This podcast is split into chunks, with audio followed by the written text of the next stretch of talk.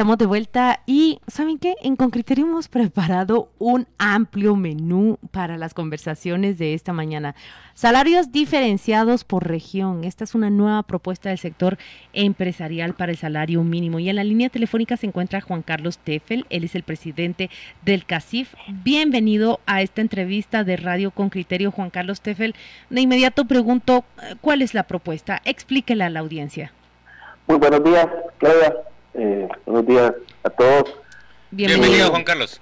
Gracias. Bueno, eh, creo que hay que empezar. ¿qué lo, ¿Por qué está esta propuesta? Creo que poner un poco de contexto. Eh, y, y el problema que tenemos actualmente en Guatemala es que tenemos un salario mínimo, actualmente muy por encima del salario promedio nacional. O sea, nuestro salario mínimo en Guatemala es una utopía y hay que tenerlo, y es un espejismo, más que una utopía es un espejismo, y hay que tenerlo así, las realidades del mercado son otras. Solo el 20% de Guatemala perciben de la un salario mínimo o superior. Entonces, solo, solo ese 20%, el 80% reciben menos de un salario mínimo. Y eso se debe a diferentes situaciones, como por ejemplo informalidad, falta de productividad, falta de control, entre otros. Nosotros creemos que el mercado actualmente laboral, en vez de estar todos los años simplemente por medio de un decreto presidencial subiendo el salario mínimo, lejos de contribuir a incrementar los salarios de los guatemaltecos, lo definitivamente hemos visto cómo desde el 2012 para acá el salario mínimo ha aumentado nominalmente más de un 35% y no vemos un mayor nivel de vida de las personas en Guatemala. Y eso está claro. Entonces, nosotros, ¿qué es lo que estamos proponiendo? Estamos proponiendo, si entra en mucho detalle, porque será la presentación pública ya con más detalle la próxima semana, es una forma, formas diferentes de calcular el salario mínimo y de establecer un salario mínimo en Guatemala para que el salario mínimo sea en verdad el salario mínimo, no sea un salario aspiracional que mucha gente busca. Por lo cual, eh, ah, muy bien mencionó Claudia el tema de regionalización, no es lo mismo ganar un salario mínimo de 2.800 quetzales en la ciudad capital que, por ejemplo, en Estanzuela o en Huehuetenango, donde hemos visto salarios reales por debajo de los 1.000 quetzales. Y el salario mínimo en esos lugares ni cerca de cumplirse más que algunas empresas eh, formales y las empresas más grandes que están ahí. A ver, Juan Carlos, una puntualización en este tema que yo, que yo creo que es fuente de, de malinterpretación. Nos estás diciendo que esa es la realidad, que no necesariamente eso es lo que vos como presidente del sector privado quisiera que fuera así. No, no, por supuesto. o sea, que, para vos no es deseable que una persona gane mil quetzales al mes. No, por supuesto que no. Por supuesto que no. Pero también entendemos la realidad por, por donde vivimos el día de hoy. Es que con un salario mínimo de 2.850 que sube por decreto aproximadamente casi 5% todos los años, es una falacia que en esas personas que ganan mil quetzales al mes, muy bien dijiste, porque suba un salario, el salario mínimo, de repente, por decreto van a ganar esos 2.800 quetzales al año siguiente. Eso es falso. Lo que hay que buscar es un es, congelar, en nuestra opinión, el salario mínimo en ciertas regiones y luego eh, establecer un salario mínimo que se adopte más en la realidad del lugar. Obviamente no estamos hablando de los que, que estamos discutiendo. Eh, escucho oyente con criterio lo que nos está diciendo. Congelar el salario mínimo, no están diciendo bajar el actual salario mínimo. No, no, no, no. Y a partir de ese congelamiento en determinadas regiones, establecer un nuevo método de cálculo del, del crecimiento de ese de ese salario mínimo congelado. ¿Eso es lo que estás diciendo? Eh, eh, eh, parcialmente. ¿Qué es lo que estamos diciendo? Por ejemplo, si tienes un salario en una región donde los ingresos promedios son mil, aunque tú tengas 2.800 quetzales, Juan Luis, y lo congeles por cinco años, nunca vas a llegar a esos 2.800. Tenemos que empezar a buscar un salario mínimo real para luego irlo subiendo y, que el salario mínimo quede con el piso. Porque tenemos un ejemplo, por ejemplo, en México, que el salario mínimo es la mitad, casi la mitad que el salario mínimo en Guatemala. Pero el salario promedio está muy por encima de los salarios en Guatemala. Entonces, el salario mínimo no tiene que ser un parámetro. Y a eso tal vez lo que queremos llegar. No tiene que ser un parámetro de, aspiracional de que la gente tiene que ganar eso. Nosotros creemos que el salario mínimo en efecto tiene que ser el piso. Eh, también en la propuesta incluye, por ejemplo, salarios a primer empleo. No es lo mismo una persona recién o salida de bachillerato que quiere entrar a trabajar sin capacidades que gane lo mismo que una persona que actualmente lleva, tiene más experiencia, por ejemplo. Y el problema de la distorsión es que cuando hay incrementos por decreto de 5 o 6%, eso va normalmente al salario mínimo, la persona que gana un salario mínimo y eh, por decreto sube 6%, su incremento será 6% y será, seguirá ganando el mínimo. Entonces hay, que entender que el, el salario mínimo y el mercado laboral no puede darse o no puede no puede ser por decreto o por decisiones presidenciales o decisiones políticas que se tiene que establecer. Así no funciona el mercado laboral ni la economía, tiene que ser por medidas técnicas. Juan Carlos, ¿por qué cuesta tanto entender eh, que el salario mínimo debe ajustarse, como estáis hablando, a distintas cuestiones, cuando el propio salario mínimo es diferenciado para distintas actividades? Es decir, se acepta un salario mínimo diferenciado, y cuando hablas de diferenciar los salarios mínimos, eh, eh, todo el mundo se echa las manos a la cabeza cuando es exactamente la misma filosofía. ¿Por qué una se acepta y la otra se, se contradice tanto?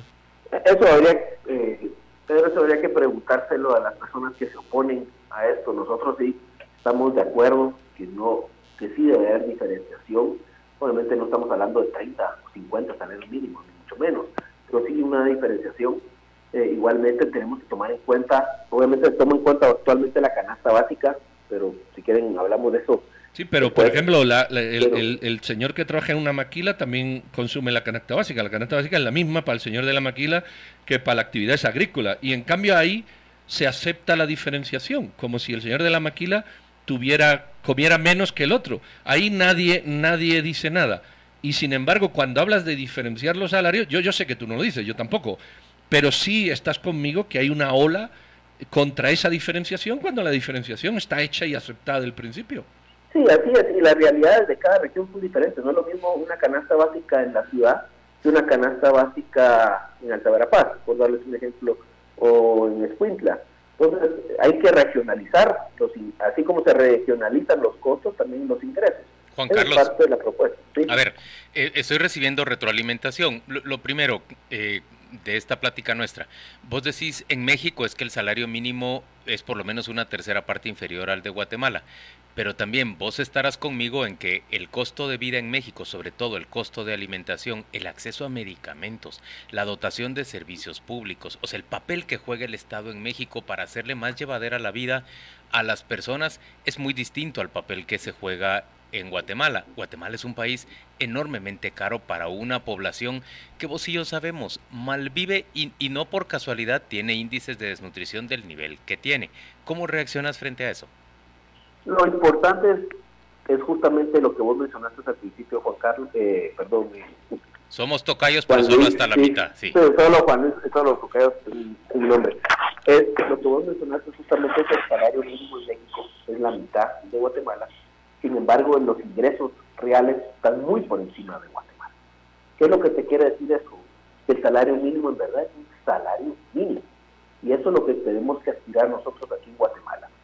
Que el salario mínimo sea un salario mínimo. Y eso no se va a obtener por medio de decretos presidenciales. Pero escucha este comentario que me hacen inmediatamente frente a lo que vos decís. Eh, los empresarios hablan de congelar el salario mínimo. ¿Qué tal de congelar las utilidades? Yo eh, creo que eso ya me lo, leí el día de ayer por parte de un diputado electo. Eso es totalmente. No, fue diputado el que me lo escribió, que conste. pero, no, pero ¿a qué, se refiere? Eh, congelar, usted creer que, que va a haber más ingresos porque se suba el salario mínimo y más empleo es una falacia. Y yo creo que por ahí hay que empezar. En eso tengo que decir que estoy de acuerdo con vos. Yo he visto incrementarse el salario mínimo constantemente y veo que muchísimas personas siguen siendo, obteniendo un empleo sin vacaciones, sin ninguna formalidad, por 1.500 pesos al mes aquí en la ciudad de Guatemala. Y lo obtienen y lo agarran porque es lo único a lo que tienen acceso. E, esa es una realidad y creo que frente a esa realidad es a la que debemos reaccionar y no frente a una aspiración que es, que es ideal y que es buena pero, pero es irreal, pues. sobre tu punto, Juan Luis, ah, tomemos este punto, 1.500 que sale mes sin vacaciones, sin prestaciones, eso es lo que se llama estar en informalidad. Pero ¿por qué pasa eso? ¿Por qué esas eh, empresas, eh, obviamente son empresas o personas que están transfiriendo, eh, no están pagando lo que se tiene que pagar, ¿por qué lo hacen? Porque ese salario de 2.800, uno, no se puede pagar con condiciones laborales y dos, porque las personas lo tienen, porque eso es lo que da el mercado, lo que hay en el mercado, desafortunadamente. ¿Qué pasaría, Juan Luis, si por ejemplo tu salario, lo hablas de 1.500 pesos, eso fuera legal y se pudiera obtener así, esa persona tuviera prestaciones, tuviera seguro social, tuviera vacaciones, tuviera indemnización. Entonces, a mí eso me gustaría, pero me, pero ¿cuál es el temor que me da? Que las personas que ya ahorita están empleadas eh, por un salario de, de 2.800 quetzales, es decir, que tienen el mínimo legal, rápidamente verían disminuir su salario a la mitad. No, no. A mí, porque yo, he visto... punto, punto. Y entonces eso empobrecería a más gente y solo para incrementar, digamos, el margen de utilidad. Y también me pregunto, honestamente hablando, me pregunto si, si nuestra única posibilidad de hacer rentable una empresa es reducirle el salario a, los trabajadores, ¿son esas empresas, digamos, eh, viables o, o, cuál es su viabilidad o para quién es viable esa empresa? yo creo que todos estos son asuntos que nos tenemos que cuestionar de fondo. Eh, hay un diputado electo que me está escribiendo y diciendo congelar el salario mínimo si no se ajusta por inflación cada año es técnicamente bajarlo año con año. ¿Cómo reaccionas a eso, Juan Carlos? Bueno, yo les, por ejemplo, en Estados Unidos la, el salario mínimo cada 10 años se revisa. No, y, el salario mínimo pensar que es por decreto que la gente va a ganar más es iluso al mismo tiempo. Y gran parte de la inflación se da por incrementos arbitrarios de esta forma. Si tuviéramos una forma técnica de calcular el salario y que se aumentara por productividad, incentivarlo, etcétera, tendríamos mayores ingresos. Y eso se presentará la próxima semana en la propuesta. Yo no quiero adelantarme mucho con eso, pero sí quisiera regresar al punto anterior, Juan Luis, sobre, sobre las personas que tú dices que bajarían a 1.500. Creo que ese no es el espíritu de lo que estamos hablando en estos momentos, Juan Luis eh, una persona que gana 2.800 que pasa a 1.500, por supuesto que no. Eso no, no es lo que estamos hablando. y claramente una empresa que solo ah, con temas de mano de obra más barata, más barata pueda ser rentable, es insostenible en el tiempo, porque una empresa, eh, sí, la mano de obra y el capital humano es parte del costo importante, pero no es lo único. Y si solo por medio de tenemos empresas exitosas, eso no sostenible en tiempo y se tiene que ganar eficiencia, tecnificación, etcétera, y en eso estamos 100% de acuerdo. Eh, creo que una cosa no pelea con la otra. Eh, sí, dilo. No, no, yo, yo quisiera preguntar, Juan Carlos, ¿por qué es tan difícil entender que las personas, porque esto es una ley de, de, vida, pero no, no sé por qué cuesta tanto entenderlo, ¿por qué cuesta tanto entender que nadie trabaja por debajo de sus costos? Absolutamente nadie. Eh, ¿Por qué pensar que una persona que trabaja por mil eh, pierde dinero. Si perdiera dinero no trabaja. Uno va a cualquier servicio, a que le laven el carro, a que le pongan gasolina, contrata a una señora en la casa, a un mensajero o un ingeniero y nadie trabaja por debajo de sus costos. ¿Por qué cuesta tanto entender? ¿De veras crees que la gente no trabaja por hambre? No, la gente por debajo de sus costos jamás. Yo la palabra no le he dicho, por debajo de sus costos. Nadie trabaja por debajo de sus costos. Nadie. Eso es un principio que cuando no se acepta evidentemente las matemáticas no salen, pero nadie trabaja por debajo de sus costos. No conozco a nadie que, que gaste 5 y cobre 4. Absolutamente que, nadie. Que, solo estás hablando del tema del empresariado. Pero, no, no, no, estoy hablando de cualquier persona. Digamos, yo veo a un trabajador, Juan Carlos, esta misma semana lo he visto en un pinchazo. Eh, ese muchacho trabaja siete días a la semana de 6 de la mañana a 7 de la noche, el domingo lo dejan salir a las 6, no tiene derecho ni a día libre a la semana, ni a vacaciones, ni a nada de las bondades de la formalidad que vos describías y con las que yo estoy de acuerdo, y solo cada tres meses tiene derecho de irse una semana a, su tierra, que él vive en, en Quiché o es, es oriundo de Quiché.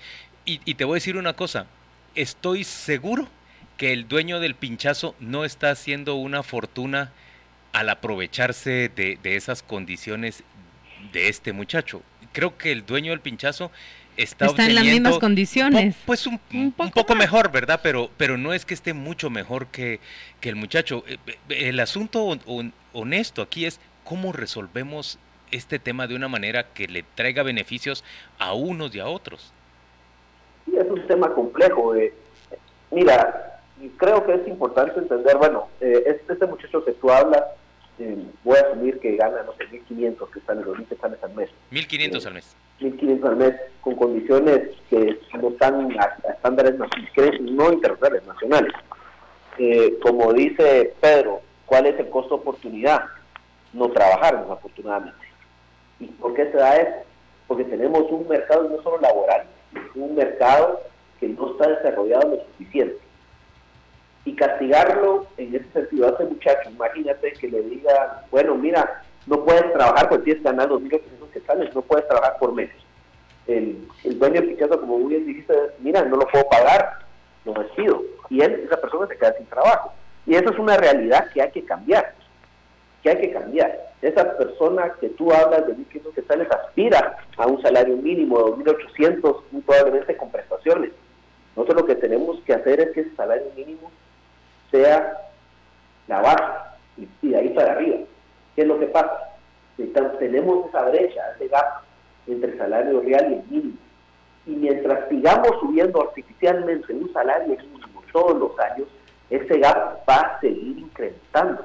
Porque si el día de hoy, el día del próximo año, el presidente Morales decide subir el salario mínimo por decreto, y de 2.800 pasa a 2.900, por ejemplo, esa persona seguirá ganando 1.500 y cada vez más se ampliará esa brecha. ¿Y qué es lo que tenemos? Si seguimos en este punto, lo único que tenemos que tendrán salario mínimo con prestaciones son las personas que trabajan tal vez en las empresas formales más grandes del país.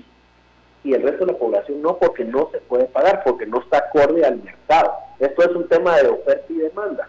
Y nuestra intención no es bajar salarios, ni mucho menos, es simplemente adaptarnos a la realidad nacional y poder que esas personas de la informalidad ingresen a la formalidad y que puedan ir subiendo su salario y que, el salario mínimo sea el mínimo y no sea algo que, uno aspira a ganar. Desafortunadamente tenemos una, una distorsión enorme del mercado laboral que es la que tenemos que cambiar. Juan Carlos, una última pregunta. Eh, yo recuerdo cómo se celebró la aprobación, eh, bueno, la, publicación ya en el diario oficial del convenio 175, ¿verdad? Que le permite la contratación a tiempo parcial a las empresas de empleados con todas las formalidades del caso pero te voy a decir que con preocupación supe de, una gran plantación guatemalteca que estaba cambiando a, toda su, a todos sus trabajadores, buscando la manera de cambiarlos a tiempo parcial después de que los tenía con salario mínimo, eh, trasladándolos a, a, tiempo parcial porque dice ellos en realidad solo trabajan de las 6 o 5 de la mañana a las 11 porque después el sol está muy fuerte y la gente empieza, solo vuelve a trabajar hasta las 3 de la tarde. ¿Qué, te das cuenta que, estas cosas ocurren y que pueden ser perniciosas también para el interés de muchos trabajadores. Bueno, para eso existe el Estatuto General de Trabajo, claramente. Eh, y, todo lo que no esté en ley, nosotros no vamos a, justificarlo. Eh, no, no, sé qué más decirte, ahí tendría que entrar el Ministerio de Trabajo a revisar qué es lo que está sucediendo y ver si, se, si hay una hay una violación a la ley. Eh, el tema del tiempo parcial, es el, concepto del tiempo parcial es para estas justamente estas personas que no pueden trabajar tiempo completo o que estudian o que son amas de casa o, personas que solo pueden conseguir un trabajo por cuatro horas pero tal vez pueden conseguir un segundo trabajo por otras tres horas y completar un sueldo. Entonces eh, una de las grandes victorias hay que hay, hay que y hay que poner en contexto de, los sindicatos a nivel internacional es justamente el convenio 175, que es que en otras partes del mundo que a los trabajadores por hora se les dieran prestaciones. Mm. Aquí estamos preocupados porque va a haber trabajo por hora con prestaciones, cuando en el resto del mundo la victoria es se celebra porque tienen prestaciones. Creo que aquí lo estamos enfocando más. Pero, Carlos Tefel, muchas gracias por acompañarnos el día de hoy. Entendemos que ustedes van a lanzar como sector privado organizado la semana entrante ya con detalle esta propuesta. Nosotros vamos a estar pendientes y con criterio quiere convertirse en el foro en donde esto se discuta con más amplitud desde diferentes puntos de vista y por supuesto con un ánimo de alcanzar el mejor resultado. Muchas gracias. Gracias a ustedes. Buenos días. Estás escuchando Radio con Criterio por Infinita 100. Estás entre inusuales.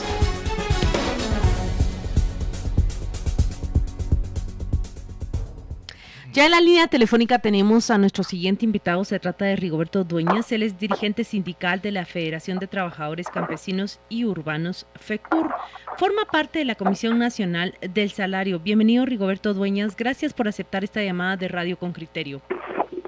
Muchas gracias a ustedes por la, invitación y, con gusto estamos dispuestos a responder sus inquietudes. Muchas gracias. Como escuchará en la primera entrevista, eh, Juan Carlos Tefe, el presidente del CACIF, nos habla de su propuesta de crear salarios diferenciados por región. Más o menos los argumentos que ha presentado en la mesa son, no es lo mismo un salario mínimo en Huehuetenango o en Izabal que acá en la ciudad capital.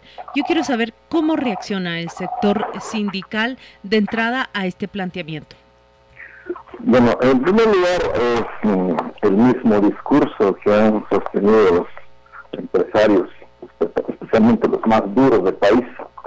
Eh, yo tengo más de 20 años de pertenecer a la comisión, a veces en la comisión paritaria del salario, a veces en la comisión nacional del salario, y siempre he escuchado esos discursos eh, eh, totalmente eh, de oposición a mejorar la calidad de vida de los guatemaltecos, a mejorar la calidad de vida de, del sector obrero, de los jornaleros y especialmente de los que ni siquiera perciben el salario mínimo por una, por porque el empresario dice no me voy a pagar el salario mínimo porque porque el trabajo lo acepta no, simple y sencillamente porque también hay que saber que el manto de impunidad laboral en el interior del país es galopante. Mm.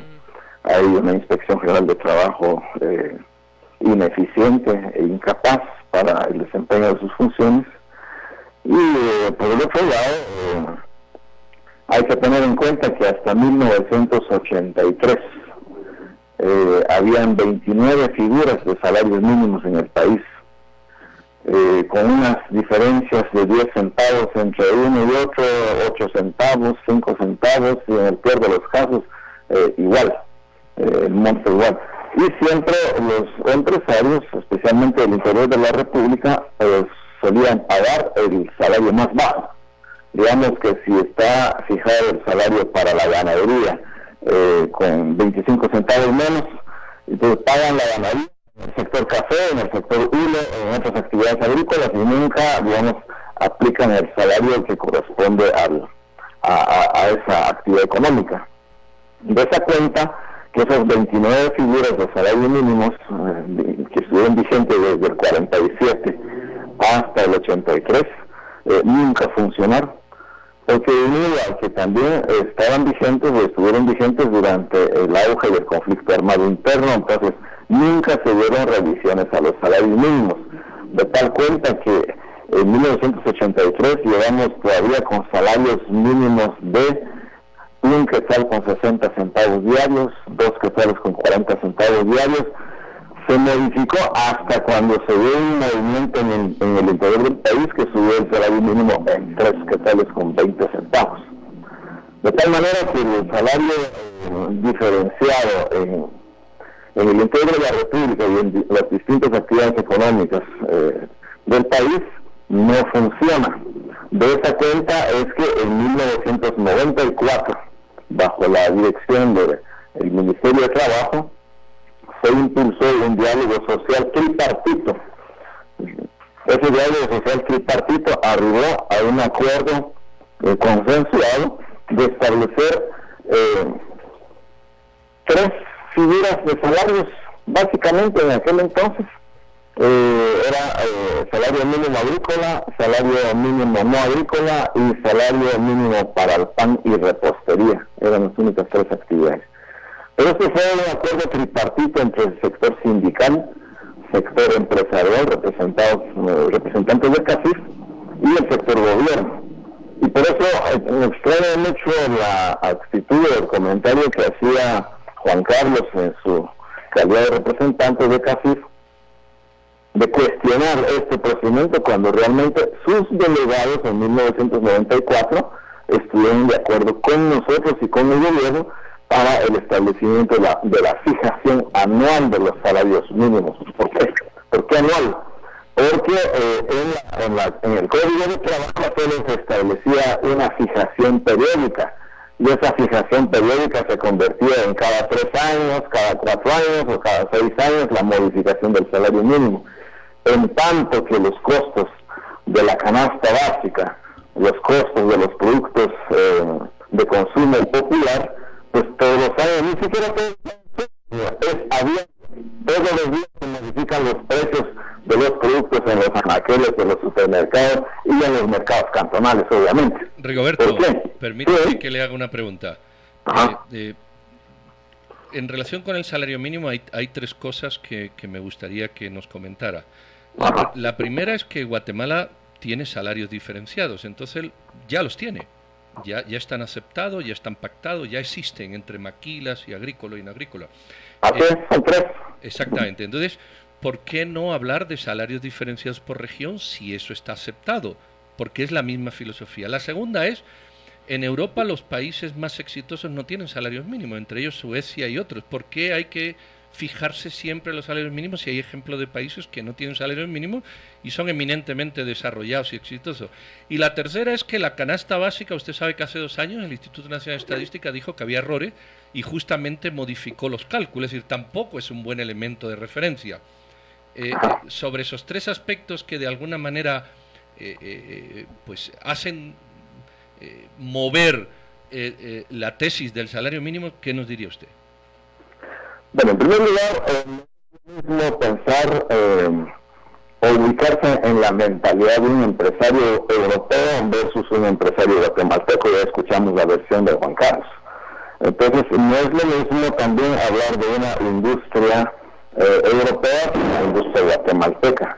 Entonces, tenemos eh, esas dos, dos grandes diferencias, porque el nivel o la calidad de vida entre los entre los europeos es bastante superior y ya no necesitan. Yo inclusive estuve eh, en una ocasión presenciando una huelga en Bruselas y el sector empresarial a eso de las 11.30 de la noche llegaron al acuerdo, sí, sí, sí, hagamos esto y se otorga y se eh, conjuró la, eh, digamos, la decretación de la huelga para el día siguiente. porque hay una mentalidad totalmente diferente en tanto que en Guatemala aquí es el arte de hacer negocio a costa del sudor y el sufrimiento del, del, obrero. ¿Qué mejor si regalaran la mano de obra? Eso es la mentalidad guatemalteca. Rigoberto, le voy a poner, le voy a poner un, un, ejemplo, buenos días y gracias por acompañarnos aquí en Con Criterio, pero le quiero poner un ejemplo que le ponía también a Juan Carlos Teffel. En un pinchazo X, una persona trabaja por 1.500 quetzales, eh, de 6 a 7 de, de 6 de la mañana a 7 de la noche todos los días, incluidos domingos, sin gozar más que una vez cada tres meses de una semana o unos cuantos días para irse a su tierra. Él es de Quiché. Eh, yo no veo al dueño de ese pinchazo, digamos, enriqueciéndose. Y lo veo igual de, de digamos, de, de trabajador que a sus empleados, pues afanado en cambiar llantas y hacer las cuentas y todo lo demás. Eh, no está, no es que aquí hay algo que no está funcionando en, en nuestra economía, en nuestro modelo. Yo, sé, yo entiendo y, valoro la defensa que se hace del salario mínimo como un piso de pago para el trabajador que garantice eh, prestaciones y todo lo demás, pero no es evidente ya que si solo el 17% de, de, la población económicamente activa está gozando de ese, de, de que la alcance el salario mínimo. ¿No cree usted que sí tenemos que evaluar ya otras formas y, y, volvernos más ingeniosos y creativos y menos atados a esas consideraciones que nos han mantenido en la misma posición durante tantos años? Yo creo que el principio básico va a ser eh, cuál es nuestra identidad con el principio de legalidad. Ese es un primer paso.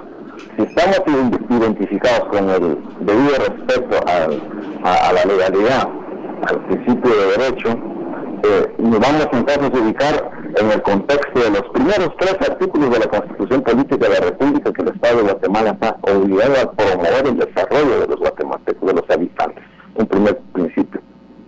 Un segundo principio que tenemos que tomar en cuenta es que la fijación de los salarios mínimos ya están establecidos por el Código de Trabajo. Desde el artículo 103 al 115, ahí se regula. Y los parámetros a ser tomados en cuenta para la fijación de los salarios mínimos, la propia ley indica que debe ser eh, los datos que levante el Instituto Nacional de Estadística. Y no otra cosa. Eh, eh, la ley. Entonces, ¿por qué nos tenemos que irnos al margen de la legalidad? Es decir, hablar, por ejemplo, de un salario mínimo por decreto. No hay salario mínimo por decreto.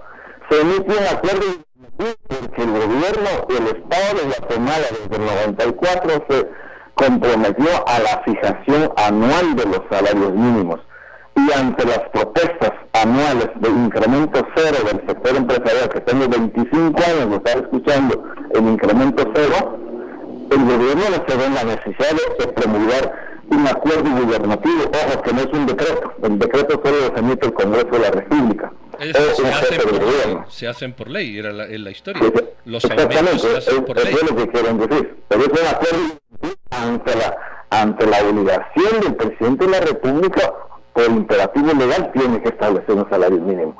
Que cierto, ciertamente no en base en, los, en los datos que nos eh, reporta el, INE, el Instituto Nacional de Estadística, por ejemplo, eh, hoy en día está reportando que el costo de la canasta básica de alimentos, que usted solo comía las papas y frijoles y, leche y, y tendría que tener un salario mínimo que sobrepasa de los 3.500 quetzales versus 2.743 que se tienen hoy hay un déficit pero si usted quiere comprarle calzado, quiere comprarle medicamentos, si quiere vestir a sus hijos, necesitaría de un salario mínimo de lo que se llama ahora modernamente y muy tergiversadamente la canasta ampliada, que gira ya alrededor de los 8.300 quetzales mensuales.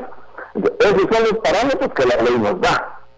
Ahora, el hecho de que, de que en el interior del país o en, el, en las ciudades no se esté pagando el salario mínimo, en, muchos negocios, eso ha sido la falta de capacidad instalada del propio ministerio, que se ha hecho también eh, a propósito. Y no contempla también, Roberto, no, no contempla también digamos, una falla en el sistema y que de verdad las empresas o algunas pequeñas empresas no pueden pagar ese salario mínimo.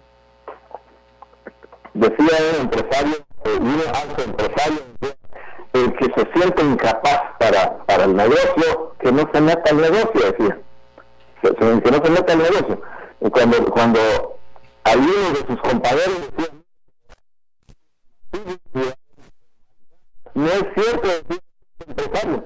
Qué mejor si la gente gana capacidad de consumo y va a haber más movimiento de dinero en el mercado y todos salimos ganando porque va dejando sus utilidades en cada negocio. ¿Cómo le explica usted eso a las personas que trabajan en las maquilas que reciben menos dinero porque así se ha acordado.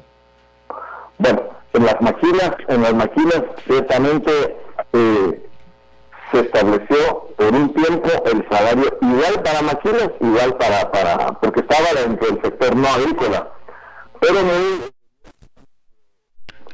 diríamos manipuladamente eh, el expresidente Berset eh, fijó el salario mínimo diferenciado ya entre, entre maquila y las otras actividades económicas eh, humanas, digamos, eh, industriales eh, o comerciales. fue el presidente de que, que no había salido se tiró el salario diferenciado con un porcentaje inferior para el sector de la maquila. Pero el año pasado lo hizo igual el presidente Morales. Es decir, el presidente Morales ni siquiera, ni siquiera simplemente lo congeló, pero, pero como era pero no se congelaron los precios. Los precios siguieron galopantes y mientras la, la congelación de los, salarios para el año presente no se dio, eh, el, el, incremento y eh, está planteando que se congele para el próximo año o en todo caso que se disminuya. Eso es una abierta confrontación con el artículo 106 de la Constitución que dice que los derechos de los trabajadores no se pueden disminuir, no se pueden tergiversar, no se pueden menoscabar. Eso es lo que la Constitución. Por eso yo decía que lo primero que tenemos que establecer es nuestra identidad con el Estado de Derecho, con el Estado de legalidad. Ahora, si nuestra identidad eh, como guatemaltecos es con la impunidad y con la violación a las normas legales, establecidas desde la Constitución como el pacto de los habitantes, eh, si nos identificamos con la vida, hablar de cualquier, cualquier salario en el país sin tomar en cuenta realmente las necesidades de los trabajadores. Rigoberto, usted, ¿en qué plano queda el bien común? ¿En qué plano queda el desarrollo y el bienestar social. Bueno, pero es que eh, eh, garantizar el desarrollo y el bienestar social no necesariamente pasa por eso. Se puede facilitar la escolarización sin necesidad de tener escuelas estatales. Es decir, no hay, no hay que mezclar el fin con los medios. Pero hay una cosa más, usted habla de, de estar comprometidos con la ley. Y usted mismo dice, esto se puso en el 84 y como no servía luego se cambió. ¿Por qué razón somos tan positivistas con la ley cuando nos gusta y la queremos cambiar cuando nos gusta. La ley es una cosa dinámica que hoy dice A y mañana dice B, como en los 20 años estos últimos, que es lo que yo conozco, ha ido ocurriendo. La ley va cambiando en la medida que, se va adaptando a, los, a los procesos y a los tiempos. Sí, efectivamente.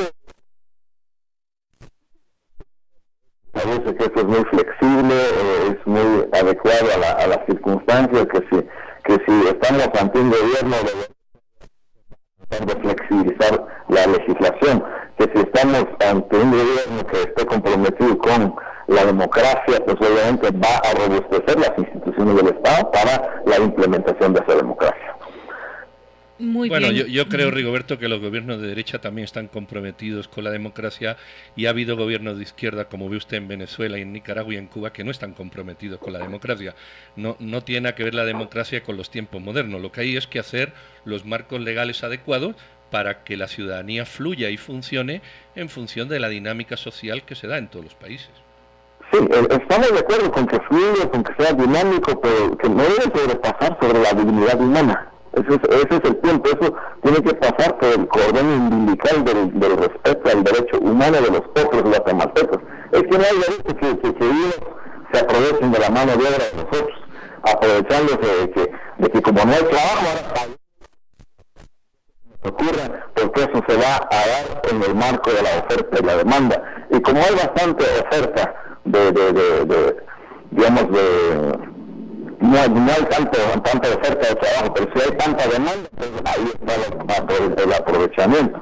estamos hablando, por ejemplo, cuando usted mencionaba de ese porcentaje del 17% que, que, que, tiene salario, eh, esos son datos, son datos eh, muy oficiales, por supuesto, y, se respetan esos datos oficiales, pero también eso es producto de, de, de no, yo no diría de tanta informalidad, sino que es el producto de, la conducta eh, antijurídica de muchos empresarios, no, no de todos, porque hay, hay conozco también buenos empresarios que, que, se sentirían mal con que, con que los, los, salarios se congelaran, porque entonces también sus negocios acá están, acá están varios de ellos también comentando en, en las redes sociales, varios de ellos que, que comentan justo como usted dice, Don Rigoberto, le agradezco tanto que haya atendido esta llamada. Muchas gracias. es Rigoberto Dueñas, dirigente sindical, y le ha provisto a la discusión de los salarios diferenciados por región, pues esa visión del sindicalista, del trabajador. Sin duda un tema que debemos seguir discutiendo y debatiendo mucho más. Gracias. Feliz viernes para usted.